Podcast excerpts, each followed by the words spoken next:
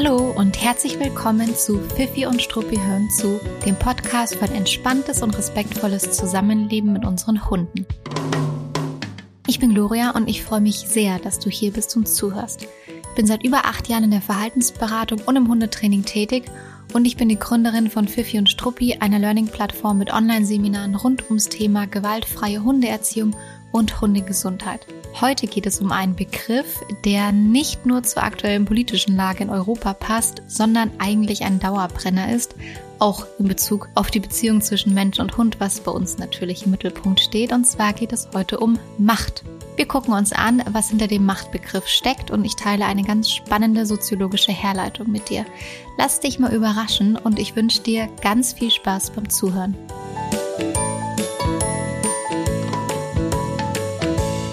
Vielleicht hast du schon mitbekommen, ich bin aktuell nicht äh, bei mir zu Hause in München am Schreibtisch und nehme äh, dort nicht meine heutige Podcast-Folge auf, sondern ich bin unterwegs in Italien, genauer gesagt in Venetien.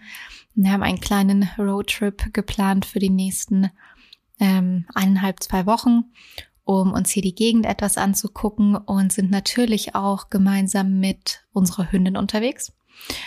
Und äh, dadurch, dass wir uns ein bisschen in der Gegend umschauen wollten, stand für die Emma, für unsere Hündin auch etwas auf dem Programm, was wir normalerweise nicht machen. Und zwar so klassische Städtetrips. Na, da würde ich normalerweise nie einen Hund mitnehmen. Und wir haben uns jetzt aber diesmal mm, ja, nach äh, ein bisschen hin und her überlegen, doch dafür entschieden, sie mitzunehmen, obwohl wir wussten, dass es auch unter anderem in so eine Richtung gehen wird. Aber ich finde, es läuft ganz gut. Ähm, wir finden da ein sehr, sehr gutes Maß und wir haben natürlich den großen Vorteil, dass die Emma so klein ist, dass man die auch in den trubeligen Teilen von Altstädten und Co. einfach mal auf den Arm nehmen kann und das nimmt sie dann auch immer recht dankbar an und guckt dann mit großen Augen da vom Arm runter und beobachtet alles. Hm, ich muss aber schon sagen, ich bin immer wieder ganz schön erschüttert. Ich habe es gestern auch in der Insta-Story geteilt, vielleicht hast du schon gesehen. Ähm, wenn man durch solche ja, Städte läuft, in Italien sind das halt meistens so die schönen Altstadtkerne, wo einfach viel los ist, weil alle eben gezielt dorthin pilgern, um sich dort die, äh, naja, den Stadtkern anzugucken. Machen wir ja nicht anders, wenn wir dort unterwegs sind. Und ich bin echt schon sehr erstaunt immer wieder darüber, wie viele Hunde dort mit im Getümmel und mit im Gedränge sind. Aber so geht's mir ehrlicherweise auch, wenn ich ähm, in der Münchner Innenstadt unterwegs bin. Da bin ich auch immer wahnsinnig erstaunt, wer denn wirklich seinen Hund mitnimmt in die Innenstadt. Und so ist es hier irgendwie auch so, wenn wir Städtetrips machen.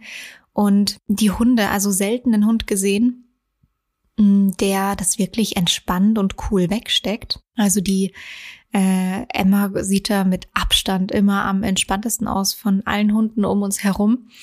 Und das tut mir schon immer irgendwie wahnsinnig leid für die Hunde. Also wie achtlos die da oft mitgeschliffen und mitgenommen werden. Achtlos in Bezug auf ihre Körpersprache, ihre Stresssymptome, aber auch ihre Reaktionen auf die Reize um sie herum. Also denen wird auch keine Zeit gegeben, sich mal umzugucken, mal eine Begegnung mit einem anderen Hund irgendwie zu verarbeiten und ähnliches. Und ähm, das ist schon irgendwie ziemlich krass. Und natürlich oftmals auch in der Größe, wo man die Hunde eben nicht einfach auf den Arm nehmen kann und sagen kann, komm, ich helfe dir jetzt hier mal durch. Wobei, naja, wenn der Mensch sehr achtlos ist, dann würde er auch einen kleinen Hund nicht auf den Arm nehmen, weil er gar nicht mitbekommt, wie es dem gerade geht. Ähm, und die Hunde verhalten sich da halt sehr unterschiedlich. Es gibt ja Hunde, die sind erstmal super geplättet von all den Eindrücken und laufen dann halt einfach erstmal mit. Es gibt Hunde, die werden sehr langsam, sehr gedeckelt in allem, was sie machen. Ähm, das wäre so eine Ausprägung von der Emma, wenn es dir zu viel wird, dann bleibt die stehen und geht einfach nicht mehr weiter, was ja gerne auch mal als stur oder ähnliches bezeichnet wird. Und dann gibt es natürlich auch noch die Möglichkeit, dass die Hunde wirklich einfach auch ähm, laut werden, ja, so ihrem Unmut recht laut ähm, Luft machen. Also das hat einfach so viele verschiedene Gesichter und Ausprägungen und ja, irgendwie immer wieder schade. Mm, zum einen, dass Hunde dann in solche Städte mitgenommen werden, ohne dass man sich wirklich kümmert und zum anderen, wie, wie viel da irgendwie übersehen wird, auch in der hündischen Körpersprache. Und ich habe schon zu, zu meinem Freund und zu meinem Bruder, also wir sind zu dritt unterwegs, gesagt, dass man wirklich eine perfekte Studie über Stressgesichter bei Hunden machen könnte, wenn man sich hier halt in diesen Städten mal kurz umschaut. Da sieht einfach kein Hund wirklich cool aus. Und wenn ich dann parallel dazu auf die Emma gucke, ähm, wo halt bei uns immer bei, auf der liegt halt ein wahnsinnig großer Fokus immer bei uns und wir müssen uns da schon manchmal ein bisschen zügeln, dass wir halt nicht so ja, nicht unser komplettes Leben auf den Hund ausrichten, sondern halt auch einfach vielleicht mal was machen, was der Hund jetzt nur so mittelcool findet und wir Menschen aber vielleicht irgendwie ganz gut finden gerade. Also wir übertreiben es da manchmal in eine andere Richtung, falls man das überhaupt übertreiben kann. Also ich finde, da gibt es eigentlich, ähm, da gibt es ja gar kein Maß. Ähm, zu nett zu seinem Hund kann man nie sein. Aber ich glaube, du weißt, was ich meine. Man ähm, darf ja schon auch mal einen gewissen Kompromiss und Mittelweg finden. Und wenn ich dann eben auf die Emma gucke in dem Zusammenhang und mir denke, krass, hier alle auf diesem Platz, die hier anwesend sind, kümmern sich weniger um das Wohlbefinden ihres Hundes, als wir es augenscheinlich gerade tun. Aber unser Hund sieht irgendwie trotzdem am entspanntesten aus oder wahrscheinlich genau deswegen deswegen. Aber es gibt so ein paar Dinge, die funktionieren einfach echt gut den Hund in seiner Geschwindigkeit gehen lassen, den Hund einfach auch viel schnüffeln lassen, auch mal gucken lassen, Hundebegegnungen als das wahrnehmen, was sie sind, nämlich meistens aufregende Begegnungen für den eigenen Hund und nicht einfach halt achtlos weiterziehen, sondern da vielleicht auch mal kurz stehen bleiben, gucken lassen, hinterher schnüffeln lassen, wenn es nötig ist, ähm, Pausen zwischendurch machen an ruhigeren Orten, den Hunden was zu trinken mitnehmen, vielleicht was zum Knabbern mitnehmen und ähm, in unserem Fall eben noch zusätzlich ähm, in sehr trubeligen Bereichen die Emma hochnehmen und dann auch mal ein Stück durchtragen und trotzdem insgesamt halt das Maß so halten, dass die Hunde das auch im Nachhinein irgendwie verarbeiten können, dass es einfach in Ordnung ist. Ähm, naja, aber ich will da jetzt gar nicht zu viel darauf eingehen, weil darum geht's ja heute überhaupt nicht. Aber das äh, ist irgendwie das Setting, in dem ich mich gerade befinde. Also ähm, die Balance zwischen einem hundgerechten Ausflug und, naja, einem ein paar anstehenden Städtetrips. Äh, heute ist ja ein äh, sehr ruhiger Tag bei uns, weil wir gestern recht viel unterwegs waren. Wir werden heute nur noch eine Wanderung in einem Naturschutzgebiet machen. Da freue ich mich sehr darauf und dann irgendwo was Abendessen gehen. Also immer mal wieder auch ein bisschen entspanntere Tage zwischendurch. Und jetzt sitze ich hier gerade und dachte mir, ähm, ich kümmere mich um die Podcastaufnahme. Es geht heute um ein ganz spannendes Thema, wie ich finde, aber auch ein Gedankenexperiment, auf das du dich beim Anhören einfach mal einlassen darfst, ähm, weil es sicherlich in eine Richtung geht, die du jetzt vielleicht nicht sofort erwartest. Aber du kennst ja grundsätzlich meine Philosophie und meine Herangehensweise, jedenfalls wenn du schon das ein oder andere Webinar von mir gesehen hast oder Podcast von mir gehört hast. Und ich nähere mich den Themen ja schon immer gerne mit Fakten, mit Infos, auf lerntheoretischer Ebene oder auch mal vielleicht auf emotionaler, äh, aus emotionaler Perspektive. Und heute bleibe ich mal der Soziologin in mir treu und nähere mich dem Thema, um das es heute geht, das Thema Macht, auf soziologischer Ebene. Und ähm, diesen Machtbegriff, den ich mir daraus gepickt habe, dazu erzähle ich euch gleich was, also was dahinter steckt. Ähm, zum einen und zum anderen, wie wir das auf unsere Hunde übertragen können. Übrigens nicht nur Hunde. Ich habe das vor ein paar Tagen beim Spazierengehen meinem Freund erzählt, also über was ich heute sprechen möchte im Podcast. Also meine Herleitung und er hat es sofort auf berufliche Zusammenhänge angewandt. Also man findet das auch recht häufig, weil es natürlich auch Machtbeziehungen in ganz vielen verschiedenen unterschiedlichen Bereichen unseres Lebens und Zusammenlebens gibt. Ähm, ja, und man kann natürlich auch nicht von der Hand weisen, dass der Machtbegriff auch eine Rolle in der aktuellen, äh, im aktuellen politischen Geschehen spielt. Aber dieses Fach machen wir heute lieber nicht auf. Ich nähere mich dem Machtbegriff heute mit der Hegelschen Dialektik vom Herrn und vom Knecht. Also, wir haben heute ein Date gemeinsam mit dem Philosophen Georg Wilhelm Friedrich Hegel. Hegel hat in einem sehr berühmten Werk von ihm über die Herrschaft und Knechtschaft geschrieben.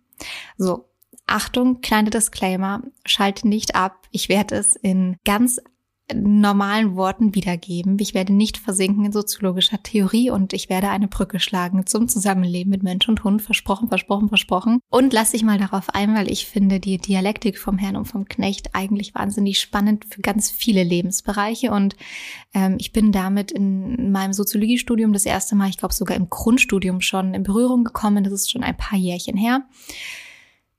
Ich glaube, das wird so 2013 gewesen sein. Ich möchte jetzt nicht lügen. Und es ist seitdem immer noch wahnsinnig präsent in meinem Kopf, weil es irgendwie so viele Anwendungsmöglichkeiten gibt. Also ich bin gespannt, ob es dir auch gefallen wird.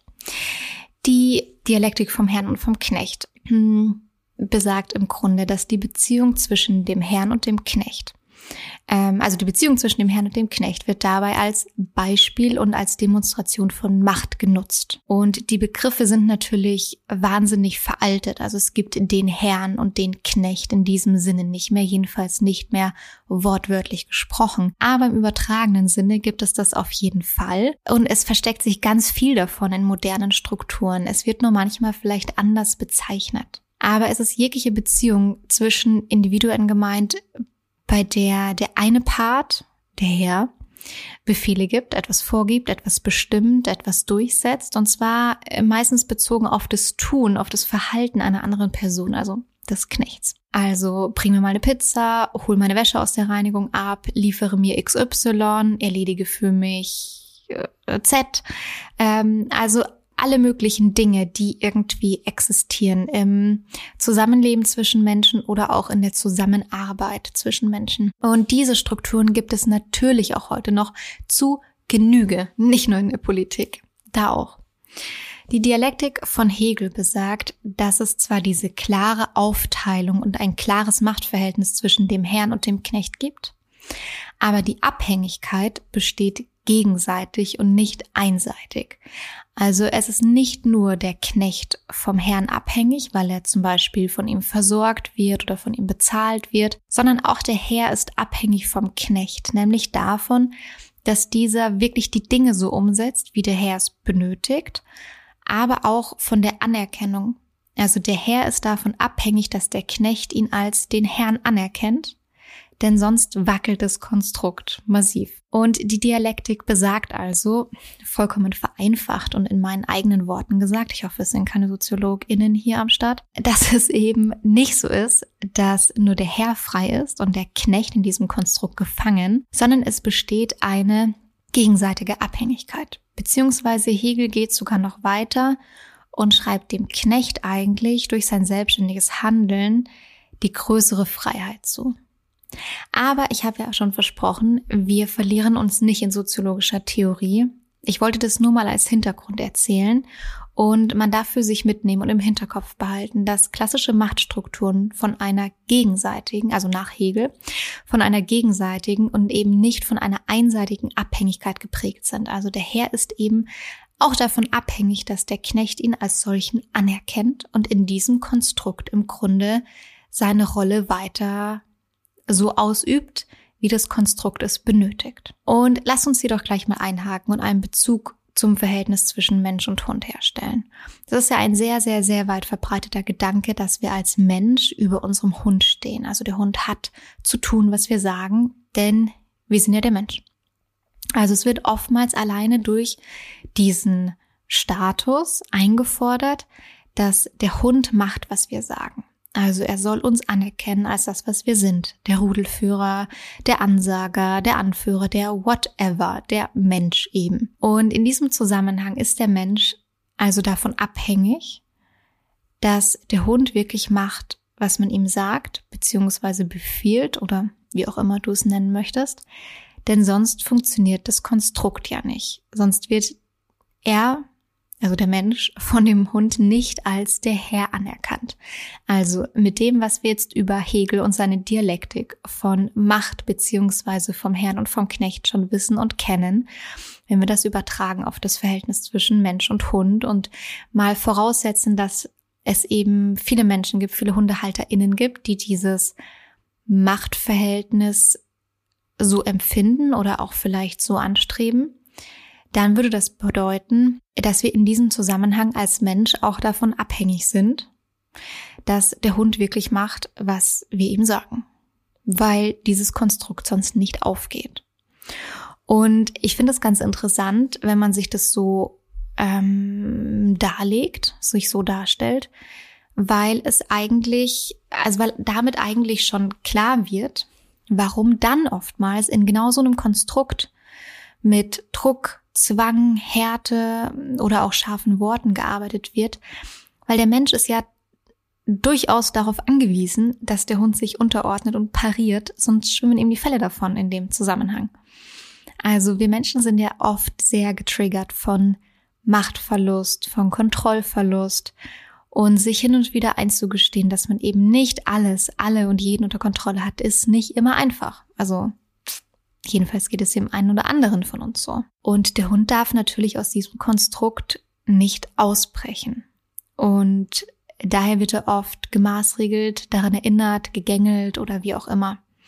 Weil wenn der Hund aus diesem Konstrukt ausbrechen würde oder wenn man ihm vielleicht eine andere Rolle als die Rolle des Knechtes ähm, zu, zuordnen würde, dann hätte man ja mit diesem Kontrollverlust zu tun und zu kämpfen. Also das ist, glaube ich, eh eine Angst, die da ganz, ganz häufig dahinter steckt. Das ähm, geht jetzt weg von Hegel. Das ist einfach nur eine Annahme von mir, ähm, dass ja ganz häufig hinter einem sehr harschen Umgang oder auch einem sehr herrischen Umgang mit dem Hund ja viel auch die Angst dahinter steckt, dass man die Kontrolle über den Hund sonst verlieren könnte und man eben nicht weiß, was passiert dann, wenn man diese Kontrolle verliert.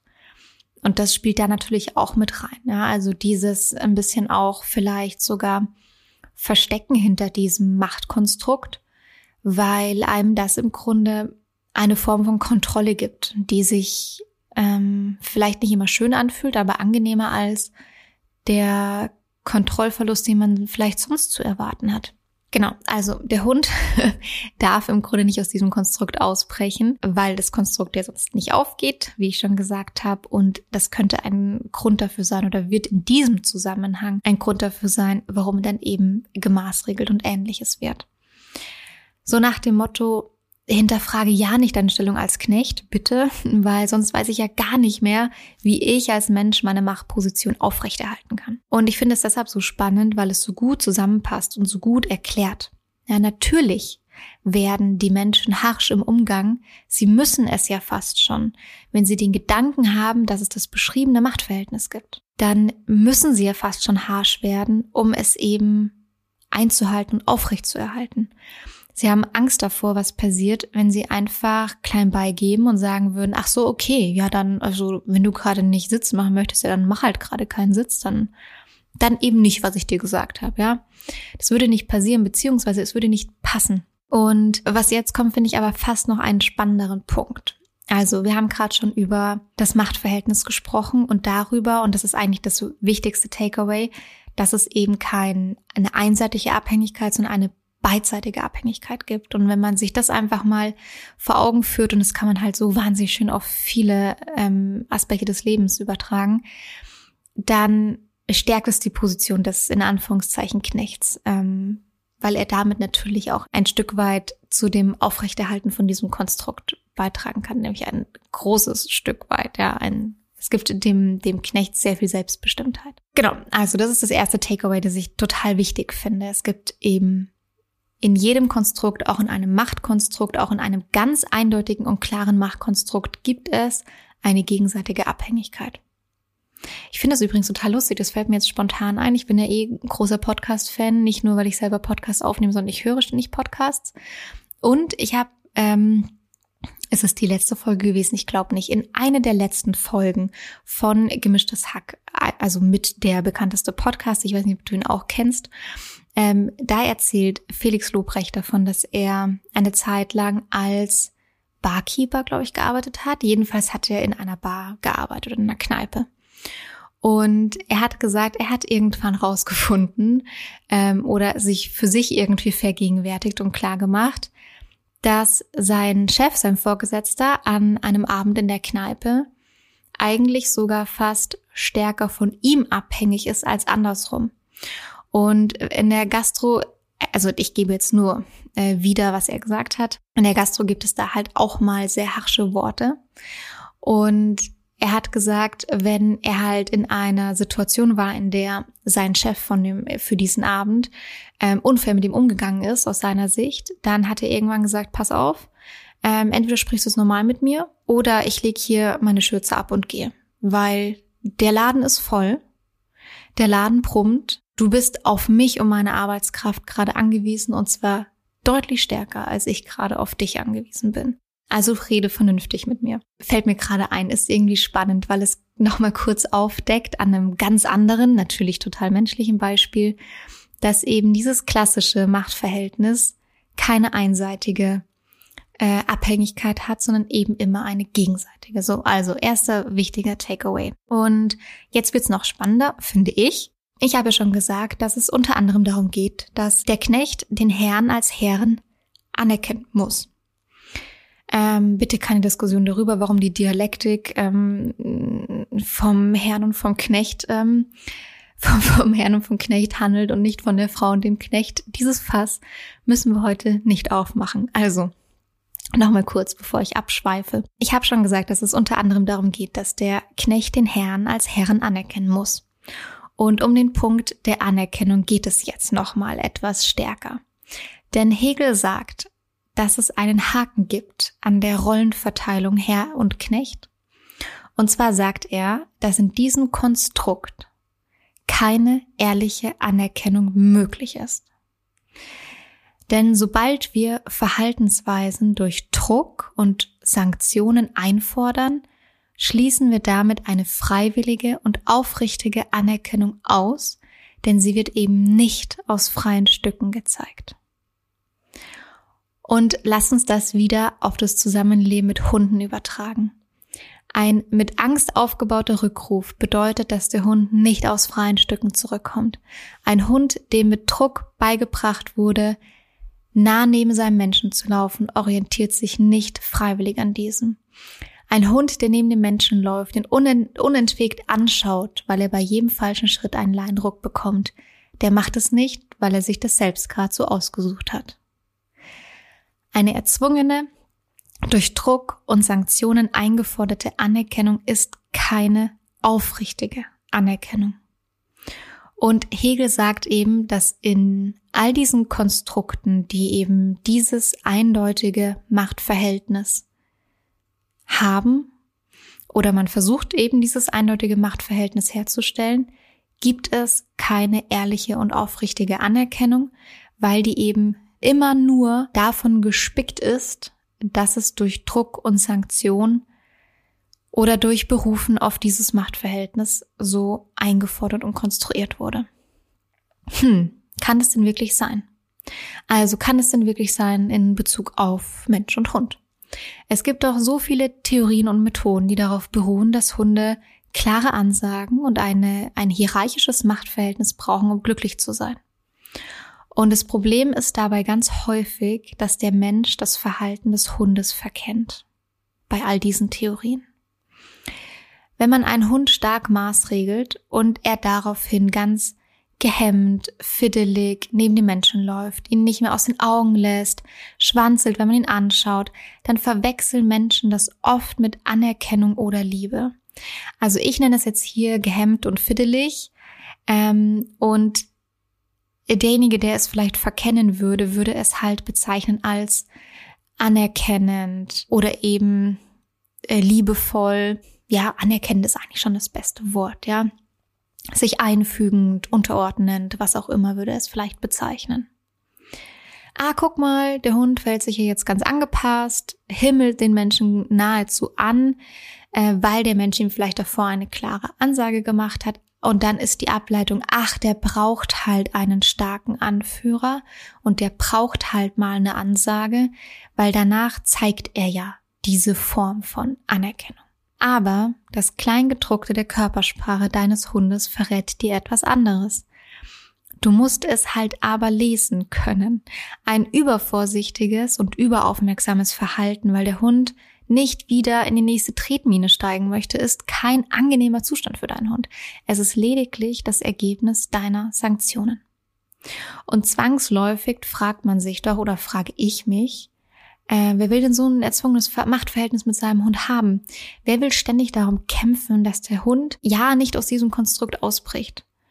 Dafür, dass er am Ende womöglich eine erzwungene, aber nie ehrliche und aufrichtige Anerkennung zeigt. Ich will noch ein Beispiel geben, weil es mir gerade einfällt. Ich bin letzte Woche unterwegs gewesen mit Christina, einer Freundin von mir, die hier auch bei Fifi und Struppi Referentin ist. Der ein oder andere von euch kennt sie. Und äh, wir waren zusammen mit den Hunden unterwegs und sind an einer Kreuzung vorbeigefahren im Auto. Und sie hat zu mir gesagt, dass hier an dieser Kreuzung, ähm, dass sie irgendwie am Tag davor was beobachtet hat ich meine, sowas beobachtet man ständig, aber es ist mir jetzt einfach noch sehr präsent im Kopf, weil sie es mir eben vor ein paar Tagen erst erzählt hat. Und zwar hat sie beobachtet, wie eine Person mit einem jungen Dalmatiner über diese Kreuzung gegangen ist. Und Christina hatte früher selbst einen Dalmatiner und natürlich guckt man dann nochmal ein bisschen mit anderen Augen auf, ähm, auf diese Hunde, wenn man eben zufällig einen sieht. Außerdem sehen Dalmatiner wahnsinnig süß aus. und sie hat also auf den Dalmatiner geguckt. Und Dalmatiner sind, wenn sie jung sind, schon eher so ein bisschen hibbelig, ja, und auch mal so ein bisschen tollpatschig. Und ach, was soll ich machen? Ich laufe mal nach vorne, ich laufe mal nach hinten. Ich weiß eben gerade so richtig gar nicht, was ich machen soll. Und sie hat erzählt, dass der Hund einfach wahnsinnig toll mit an die Kreuzung gegangen ist und auch wahnsinnig toll mit ähm, seine Halterin über diese Kreuzung gehen wollte.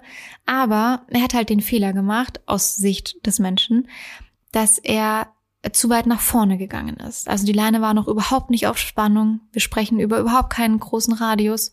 Ähm, aber er ist halt vor die Füße seiner Halterin gelaufen und hat daraufhin halt eine richtig harsche Maßregelung über Leinenruck und ein hartes Wort irgendwie abbekommen.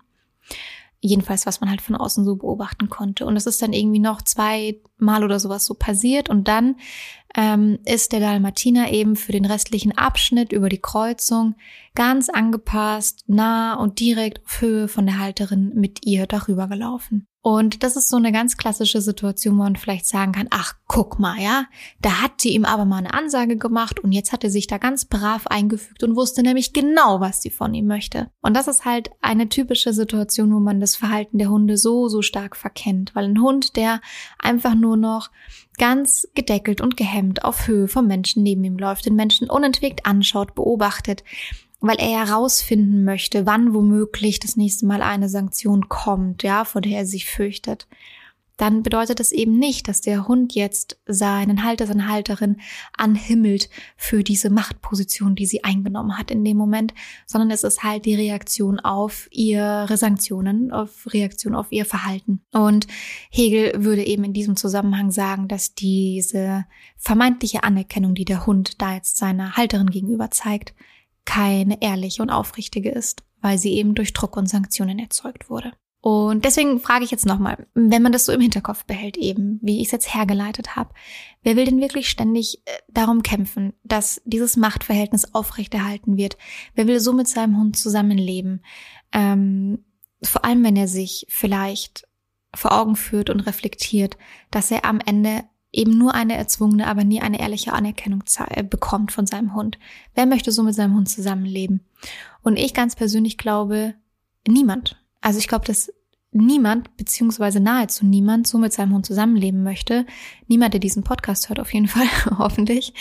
Aber ich glaube halt auch, dass die wenigsten es sich so herleiten oder sich selber so reflektieren und hinterfragen und ähm, sich zum einen gar nicht bewusst darüber sind und zum anderen vielleicht auch gar nicht wissen, dass es etwas anderes gibt. Äh, also eine andere Art des Zusammenlebens mit Hund.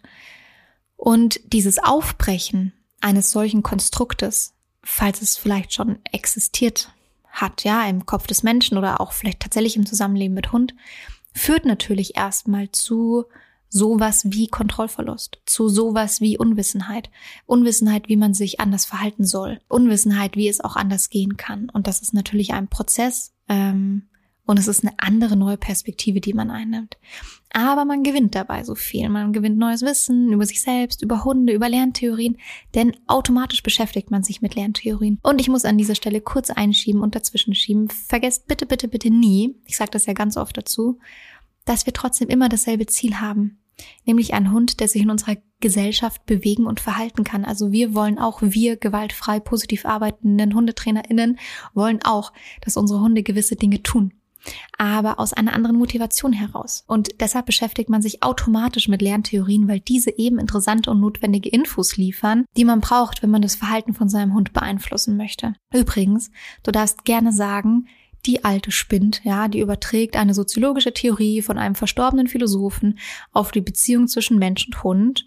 Ähm, ich persönlich finde, dass man wahnsinnig viele Theorien zum Beziehungsverhältnis zwischen Menschen auch auf Mensch und Hund anwenden ähm, kann und sich auf solche Gedankenexperimente einlassen darf. Aber es ist völlig legitim, wenn du sagst, dass du da raus bist und es für dich einfach keinen Erklärwert hat, dann bin ich damit fein. Aber die Lerntheorien, die gelten nichtsdestotrotz für jedes Säugetier und damit auch für dich und für deinen Hund. Und aus lerntheoretischer Sicht entspricht es tatsächlich dem, was ich beschrieben habe. Man würde es nur anders beschreiben und ausdrücken. Also das, was aus lerntheoretischer Sicht dahinter steht, man kann das auch mal recherchieren. Passende Schlagwort sind die vier Quadranten der operanten Konditionierung oder die vier Konsequenzen von operanter Konditionierung. Also das, was eben aus lerntheoretischer Sicht dahinter steht, wie Hunde ihr Verhalten verändern. Ähm, das spielt mir da eigentlich in die Karten bei der Herleitung. Das passt eigentlich total gut dazu. Also man würde es stärker dann damit beschreiben, dass Hunde eben entweder Verhalten zeigen, weil sie damit freudige, schöne, angenehme Dinge verbinden, dieses Verhalten dann öfter zeigen, weil sich's gut anfühlt oder eben andere Verhaltensweisen aus Angst vor Sanktionen vermeiden zu zeigen oder seltener zeigen. Also egal wie man es beschreibt, wenn man ehrliche und aufrichtige Anerkennung erfährt, weil der Hund zum Beispiel zu einem kommt, wenn es einem schlecht geht, also wenn es ihm schlecht geht, sorry, wenn er sich von sich aus an dich ranlegt, ähm, wenn er in deiner Nähe sein möchte, wenn er dich zur Interaktion und zum Spiel auffordert, das sind doch eigentlich die Situationen, die wirklich Gold wert sind. Das ist diese aufrichtige Anerkennung und ehrliche Anerkennung, die wir doch alle eigentlich gerne haben wollen. Ein Hund, der sich freiwillig aus freien Stücken von sich aus gerne in unserer Nähe aufhält. Ich freue mich auf deine Gedanken zu dieser Folge. Ich weiß, es war eine etwas andere Folge und freue mich auf dein Feedback. Du findest uns auf Instagram unter @fifi und online unter fifiundstruppi.de. Und ich verlinke in den Show Notes noch drei Webinare von uns, die inhaltlich eigentlich ganz gut zu der Folge passen. In denen geht es zum einen um das Kleingedruckte der Körpersprache, um den Aufbau einer vertrauensvollen Beziehung und Bindung zum Hund und um das Setzen von Grenzen in der Hundeerziehung und wie das eben auch in einer positiven und gewaltfreien Hundeerziehung möglich und wichtig und richtig ist. Und schau dir die gerne mal an, falls du neugierig geworden bist oder mehr darüber erfahren möchtest. Tausend Dank fürs Zuhören. Ich überlege gerade, ob ich noch irgendwas vergessen habe, was ich sagen möchte. Ja, ich möchte noch kurz einen Ausblick auf unser aktuelles Webinarprogramm geben, falls du nicht nur an On-Demand-Webinaren interessiert bist, weil die findest du ja ständig auf unserer Website, also immer ähm, zur freien Verfügung. Wir haben nächste Woche, also Ende März, ein Webinar zum Thema bewusst und achtsam leben mit Hunden. Und zwar wird dieses Webinar Pia Celine Delfaux von Wegbegleiter Mensch Hund geben. Pia ist Psychologin, also für Menschen, Humanpsychologin und Hundetrainerin und eine Kombi, die ich wahnsinnig toll finde und ich freue mich schon sehr auf ihr Webinar. Also wenn du da Lust drauf hast, dann spring super gerne noch mit rein und melde dich dazu an. Und der April wird bei uns unter dem Riesentopic Hundebegegnungen stehen. Ein absolutes Dauerthema. Und es werden drei Webinare zum Thema Hundebegegnungen live stattfinden. Zwei davon wird die ähm, Tine Lange von Fair Dogs halten und eines werde ich selbst halten. Und es geht darum, wie man Hundebegegnungen richtig trainieren kann, wie man wieder entspannt spazieren gehen kann, wie man ähm, die Körpersprache in Hundebegegnungen richtig deuten kann. Und es gibt erstmalig die Möglichkeit, nicht nur die drei Webinare einzeln zu buchen, was du machen kannst. Du kannst dir auch nur eins rauspicken und anschauen oder zwei rauspicken und anschauen. Aber es gibt das erste Mal auch die Möglichkeit, es dir als Bundle zu kaufen mit einem Preisvorteil. Und das ist eigentlich, ist eigentlich ganz spannend. Guckst dir auf jeden Fall mal an, ob das vielleicht für dich passt. Ich verlinke es auch in den Show Notes. Und ich freue mich natürlich immer, den ein oder anderen von euch in den Webinaren zu sehen oder auch bei uns in den On-Demand-Webinarbestellungen zu lesen, dass ihr über den Podcast gekommen seid. Also tausend Dank dafür, danke fürs Zuhören und bis zum nächsten Mal.